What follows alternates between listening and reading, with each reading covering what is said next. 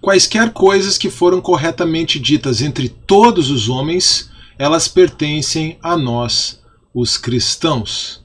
Olá, eu sou o professor Carlos Xavier. Este aqui é o Tel de Datas no YouTube e no seu agregador de podcast favorito. Vou deixar o link para a página do Tel de Datas no Anchor na descrição do vídeo no YouTube, caso você ainda não siga o podcast do Tel de Datas, eu convido você a fazer isso a partir do Anchor para o seu agregador de podcasts favoritos, favorito, mas com esta frase, tudo o que tenha sido dito de verdadeiro entre os homens pertence a nós, os cristãos, parafraseei agora. Com essa frase de Justino Mártir, eu inicio este conteúdo aqui sobre a biografia de Justino, chamado aqui de o primeiro apologeta. Como eu mencionei recentemente, dei início a uma playlist sobre biografias, uma playlist de biografias aqui no Tel de Datas e ou uma sequência de episódios, você pode estar acompanhando no áudio, no podcast, né? Dei início a uma sequência de conteúdo sobre biografia aqui no Teodidatas e vou usar como linha condutora, como linha mestre, como livro-texto, mas não limitado a este conteúdo, este livro aqui, A História da Apologética, uma introdução biográfica e metodológica. Desde já eu convido você a se inscrever no canal, caso você não seja inscrito, seguir o podcast do Teodidatas no seu agregador favorito, deixar o seu like neste vídeo, compartilhar este vídeo com seus amigos, com seus irmãos em Cristo e também deixar o seu comentário, isso é muito importante. Mas feita essa pequena introdução, vamos iniciar então e vamos considerar a história, a vida, a contribuição e a apologética, a contribuição para a apologética de Justino Mártir, chamado aqui de o primeiro apologeta. Lembrando que o Justino ele é depois da primeira geração da apologética, a geração dos pais apostólicos, ele é, naquela segunda geração, considerado um dos pais apologistas, porque ele foi um dos primeiros, e aqui na nossa perspectiva, o primeiro a se engajar numa defesa intencional é, da fé cristã diante da sociedade, e especialmente da sociedade romana, da sociedade na qual ele viveu. Então, alguns dados biográficos do nosso querido Justino Mártir. Eu gosto muito dele, gosto das ideias dele, é, vou deixar isso claro aqui na nossa abordagem. E é claro, ele tem um testemunho de vida tremendo, tanto que é chamado de mártir exatamente por ter dado a sua vida pela fé. Então, o Justino nasceu provavelmente no ano 100 depois de Cristo e morreu entre 164 e 167 depois de, Cristo, depois de Cristo, a data não se sabe ao certo. Ele nasceu em Flávia Neápolis, atual Nabus, na Samaria. E ele possivelmente era um cidadão romano, e isso é inferido pelo fato de ele ter se dirigido ao imperador Antonino Pio e ao Senado romano. Somente se ele fosse um cidadão ele teria essa prerrogativa. Ele com toda certeza estudou na Grécia, mas ele se mudou para Roma na sua vida adulta. E em Roma ele fundou uma escola e teve alunos brilhantes como Tassiano, responsável pelo famoso Diatessarão, aquela compilação lá da ou aquela proposta de harmonia dos evangelhos, o Diatessarão de Tassiano. Ele foi contemporâneo de Marcião, o herege, ele inclusive faz menção a Marcião na sua primeira apologia, é, falando de Marcião como um herege. Ele teria até compilado uma lista das heresias é, existentes ao seu tempo, o que não foi preservado, caso ele tenha feito isso mesmo, isso consta lá na primeira apologia. Mas ele, como eu mencionei, escreveu ao imperador Antonino Pio e ao Senado romano em defesa da fé cristã e foi martirizado sob Marco Aurélio. Tá? Durante o governo, durante o reinado, melhor dizendo, de Marco Aurélio, ele foi então martirizado.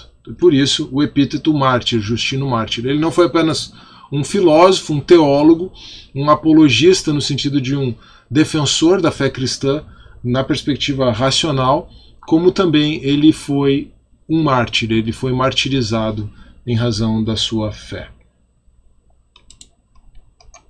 as suas obras de destaque, na verdade, as obras que foram preservadas e que chegaram até nós. Tem-se a notícia de que ele tenha escrito outras obras, inclusive uma lista, uma, uma relação de heresias da sua época, mas as obras que de fato chegaram a nós foram a primeira apologia, a segunda apologia e o diálogo com Trifão. E o seu percurso existencial e apologético, isso aqui é algo interessante. O percurso existencial de Justino se reflete também no seu trabalho apologético. Ele foi dos filósofos aos profetas. Se eu posso resumir a trajetória do Justino, é, esse seria o resumo. Dos filósofos aos profetas. Ele começou com os estoicos, depois ele passou pelos peripatéticos, né, seriam aqueles aristotélicos incipientes da época, passou pelos pitagóricos até chegar aos platônicos, mas ainda assim inquieto com a filosofia platônica, ele chegou por fim aos profetas, né, quando ele se, a, se recolheu para meditar, para pensar, para filosofar. Ele encontrou um ancião à beira-mar e esse ancião era um cristão. E esse ancião então demonstrou que a sabedoria revelada pelos profetas era mais excelente do que a sabedoria alcançada pelos filósofos. E a partir daí, então, Justino encontrou a fé cristã e compreendeu que a fé cristã representava uma filosofia mais excelente, se é que nós podemos dizer assim, e muito mais do que uma filosofia, é, em comparação com aquilo que ele experimentou e viveu até então. Então, na busca pela verdade do Justino, ele encontrou a filosofia, Dentro da filosofia, ele encontrou o platonismo, o platonismo, desculpa. Insatisfeito com o platonismo, ele encontrou, ele teve acesso à revelação profética. Nos profetas, ele encontrou Cristo, que pode ser chamado de verdadeira filosofia. E é por isso que o Justino cunhou uma ideia célebre, ele apresentou de forma célebre, de forma memorável, essa ideia de que a filosofia tende para Cristo. E ele então é, também apresentou essa ideia de Cristo como logos espermáticos, ou o logos seminal, a palavra de Deus que lança sua semente, lançou suas sementes por toda a humanidade. E nesse sentido, na busca pela compreensão da verdade, os, os próprios filósofos, os filósofos com os quais Justino teve contato, eles alcançaram parcialmente a verdade porque eles participavam do logos espermáticos, na medida em que se trata aqui, um conceito mais contemporâneo, né, da própria revelação geral de Deus. Mas ele percebeu que essa participação dos filósofos no logos divino era uma participação apenas parcial.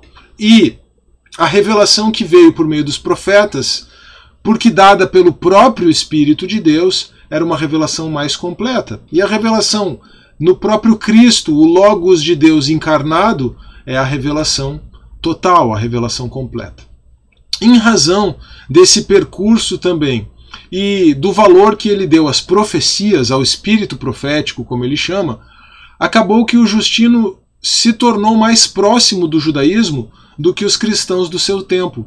De alguma forma, ele valorizava o judaísmo e valorizava, em razão da revelação profética, é, o judaísmo e incorporou isso no seu trabalho e na sua metodologia apologética também. Essa é uma característica que acaba distinguindo o Justino dos cristãos do seu próprio tempo e dos a, apologistas também do seu próprio tempo, porque ali, durante o século II, já havia é, um distanciamento e uma demarcação bem clara entre o judaísmo de um lado e o cristianismo de outro.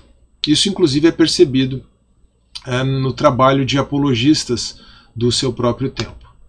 E o método apologético, então, do Justino se caracteriza por demonstrar o cristianismo como cumprimento dos ideais da filosofia. É claro que o cristianismo também é o cumprimento do judaísmo. Isso vai ser visto depois, mas num primeiro momento aqui, e em especial nas suas apologias, nós notamos a apresentação do cristianismo por parte do Justino como o cumprimento dos ideais da própria filosofia. Então, de novo, ressoando a sua própria busca pela verdade, Justino afirmava que o verdadeiro conhecimento buscado pelos filósofos somente pode ser encontrado em Cristo, o Logos de Deus encarnado. Então, num primeiro aspecto, nós temos a questão da busca pela verdade, mas num segundo aspecto, nós temos a questão da ética, da moralidade, da vida das virtudes. E aqui a esperança cristã e a conduta dos cristãos é muito relevante para a apologética do Justino, porque na sua percepção, e lembre que ele estava vivendo ali em meio às perseguições do império contra os cristãos, os cristãos exemplificam de maneira ainda mais perfeita a moralidade dos filósofos, tanto em sua vida com a ética cristã, quanto em face da morte. Então, é, é, esse enfrentamento da morte, isso fica muito claro é, na narrativa e nos diálogos platônicos que tratam do julgamento de Sócrates, né, a apologia de Sócrates e o Criton, se eu não me engano, é o julgamento, é, é o diálogo que trata ali das vésperas da, da execução de Sócrates. É, essa, esse comportamento em face da morte ele é exemplificado nos cristãos muito melhor do que nos filósofos, que têm em Sócrates o seu grande ícone. Né? Então aqui nós temos uma citação da segunda apologia, é, na qual Justino diz: Quando eu me deliciava nas doutrinas de Platão, ouvi os cristãos sendo caluniados e os vi sem medo da morte. Percebi que era impossível que eles pudessem viver em perversidade e amor aos prazeres. Então, essa conduta dos cristãos na vida e na morte e o meu consolo, né, a minha esperança na vida e na morte é Jesus Cristo, meu Senhor. Isso é, acho que é o primeiro artigo da Confissão Helvética. É, o, essa postura dos cristãos na vida e na morte, ela como que abriu os olhos de Justino para a verdade do cristianismo. E é assim que ele também trabalha a defesa da fé cristã. Veja que os cristãos eles tiveram a, a sua fé proibida desde os tempos de Nero, em 64 depois de Cristo, em razão do incêndio de Roma e da acusação que Nero fez eh, aos cristãos. Nero acusou os cristãos de terem ateado fogo em Roma e a partir daí começou a perseguir os cristãos. Isso ficou lá no livro das leis, o decreto eh, de, de, proibição do cristianismo eh, de Nero ficou no livro das leis de Roma. É, os cristãos eram perseguidos, às vezes, muita, muitas vezes, ou tinham a sua fé proibida. A perseguição ela era é, ocasional, né? Os movimentos de perseguição eles foram representaram oscilações dentro é, da própria vida do império. Os cristãos não foram sempre sistematicamente perseguidos, mas dependendo do imperador e da conjuntura política, a perseguição ela retor retornava, mas a proibição ela permanecia. E a única acusação que efetivamente pendia contra os, contra os cristãos era de ateísmo. E aí, é exatamente a partir dessa perseguição, dessa uh, acusação, desculpa, que o Justino vai demonstrar que os cristãos não eram ateus. Na verdade, eles é que é, buscavam e conheciam o único Deus verdadeiro, ao passo que a pluralidade de divindades conhecidas no panteão greco-romano era obra de demônios. O Justino trabalha isso. E aqui tem uma questão linguística também, tá? Porque a expressão é, daimon, que é incorporada no Novo Testamento com a linguagem de demônio, ela significa ser é, angelical, ser celestial, ser espiritual, pode até representar um ser mais elevado na cultura grega. E aí o Justino trabalha essa ambiguidade, inclusive, ao é, atribuir o, as, ao atribuir ao trabalho de demônios a adoração de divindades é, greco-romanas. Paulo também trabalha isso, se você parar para pensar, né, na sua primeira carta aos Coríntios, mas o Justino está se valendo dessa ambiguidade aqui, porque ele inclusive trabalha na sua primeira apologia a partir dessa ambiguidade. E aí, então, a partir da ideia de que os cristãos devem ser, é, que o cristianismo deve ser proibido e que os cristãos devem ser é, perseguidos por serem ateus, na primeira apologia, Justino afirma que não se deve castigar um nome, você não deve punir alguém simplesmente por ser cristão. Se há algo de repreensível na conduta dos cristãos, então eles devem ser punidos. Mas se eles não fazem nada de errado, não faz sentido a, a sua punição. Então veja que o argumento de Justino aqui é bem lógico e ele apela à racionalidade é, daqueles a quem ele está se dirigindo, em especial o imperador e o senado romano. E aqui então, ilustrando né, essa superioridade da, do cristianismo em, razão, em relação, em comparação com a filosofia, uma citação da primeira apologia. Quando Sócrates se empenhou para trazer à luz essas coisas, por meio da razão verdadeira e do exame, os próprios demônios, por intermédio dos homens que se agradavam da iniquidade, planejaram a sua morte, como ateu e profano, sob a acusação de que ele estava introduzindo novas divindades, e, no nosso caso, agem de maneira similar. Então aqui Vale lembrar que os cristãos eram acusados de ateísmo e a acusação que levou Sócrates a julgamento foi de ateísmo. Ele era acusado de não acreditar nas divindades é, gregas e de ensinar aos de corromper a juventude, de ensinar sobre novos deuses. E aqui então é, Justino trabalha a ideia de que Sócrates, de certa forma, participou do Logos seminal, do Logos espermáticos, e foi também objeto de hostilidade da parte dos demônios. Então, é, o Justino ele acaba trabalhando a partir da, da perspectiva da influência de demônios, o surgimento da mitologia grega, o martírio de Sócrates e a perseguição aos cristãos. Agora mais uma citação da segunda apologia. Ninguém acreditou em Sócrates a ponto de morrer por sua doutrina, mas em Cristo, que era em parte até mesmo conhecido por Sócrates, pois Cristo foi e é o Verbo que está em todo homem, logo os espermáticos, e que previu as coisas que haveriam de acontecer tanto por intermédio dos profetas, quanto em sua própria pessoa, quando se fez de paixões semelhantes, paixões aqui significa sofrimentos, tá? E ensinou estas coisas, creram não somente os filósofos e acadêmicos, mas também artesãos e todo o povo inculto. Aqui é bem interessante, né? Ninguém deu a vida por Sócrates, mas os cristãos davam a vida por Cristo, porque ele então se mostra como muito superior a Sócrates, não apenas no seu ensino, uma vez que ele é o próprio Logos de Deus feito homem, mas também eh, no impacto, né, na sua relevância. E ele é seguido não apenas por filósofos e acadêmicos, mas por, artesão, por artesãos e pelo povo inculto, e estes estão dispostos a dar a sua vida, e de fato estão entregando a sua vida pelo seu Senhor como o próprio Justino fez. Por isso, é, estou aqui me inspirando nos argumentos da carta aos Hebreus. Cristo é superior a Sócrates. Mas, por isso, então, exatamente por isso, o cristianismo é superior à religião e à filosofia greco-romana.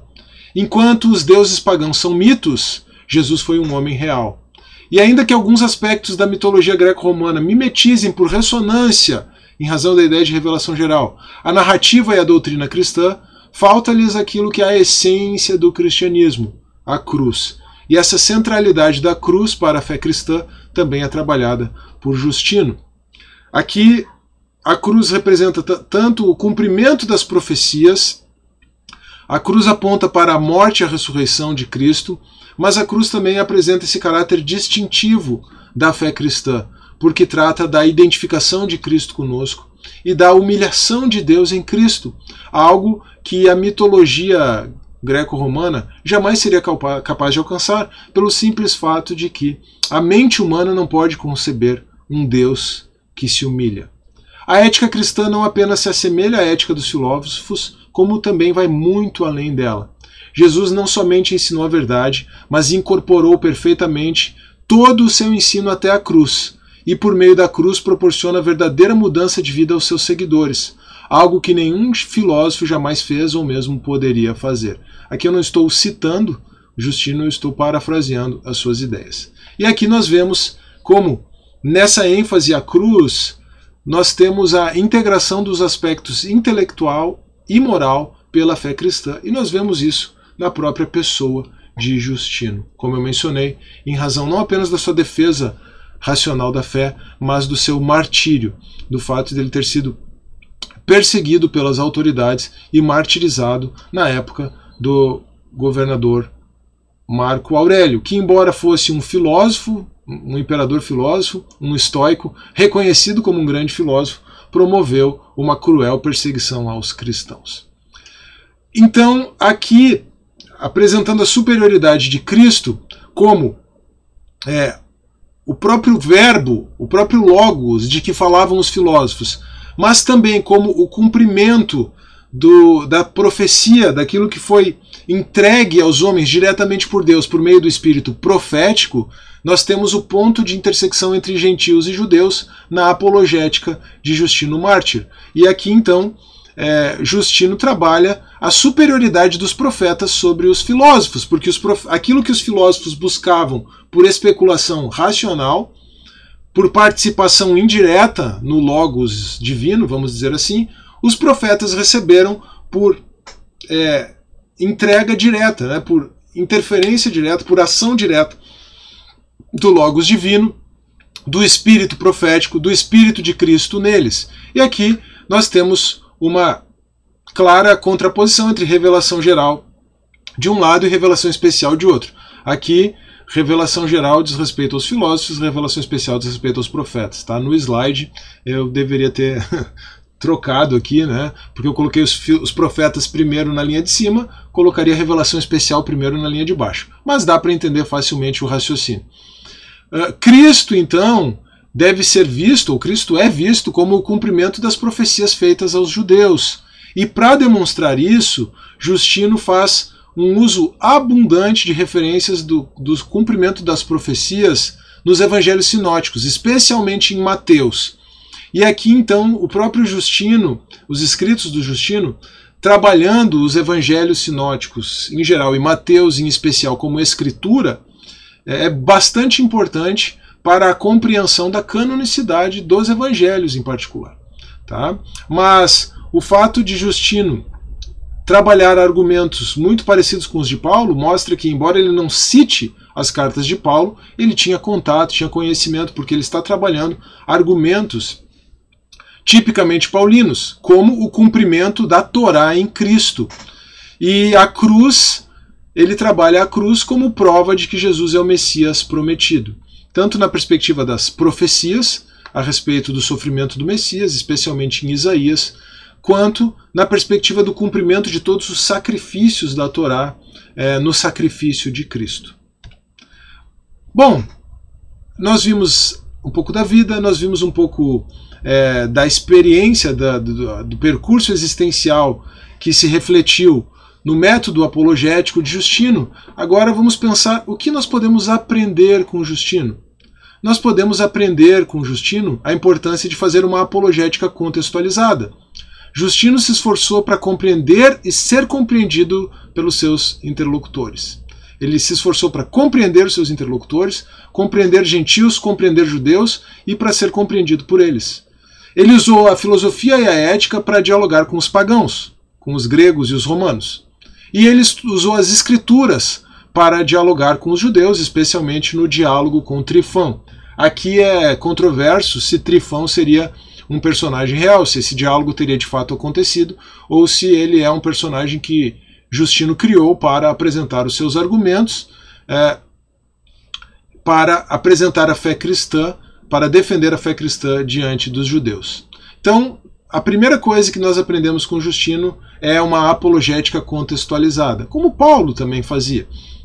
É, como todo bom apologista, desde a época de Justino até hoje, desde a época de Paulo até hoje, faz.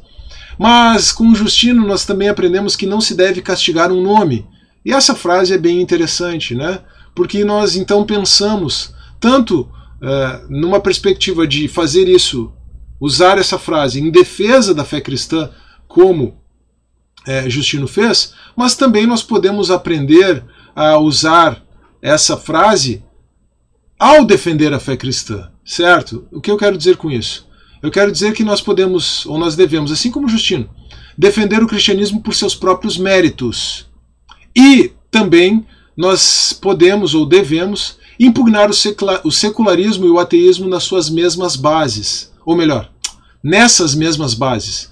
nós devemos defender o cristianismo por seus próprios méritos e devemos impugnar o secularismo e o ateísmo nas mesmas bases, ou seja, a partir dos seus próprios méritos, ou como nós vamos preferir como cristãos, a partir dos seus próprios deméritos. Né?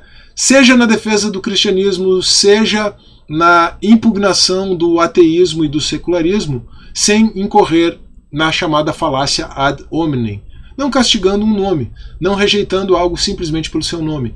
Se uh, o problema de uma pessoa é o ateísmo, é o secularismo, vamos demonstrar o problema do secularismo e do ateísmo. Vamos demonstrar onde estão as falácias, onde estão as inconsistências lógicas, onde estão os problemas aos quais essa visão conduz do ponto de vista moral, do ponto de vista cultural. Isso é uma apologética nos moldes da apologética de Justino.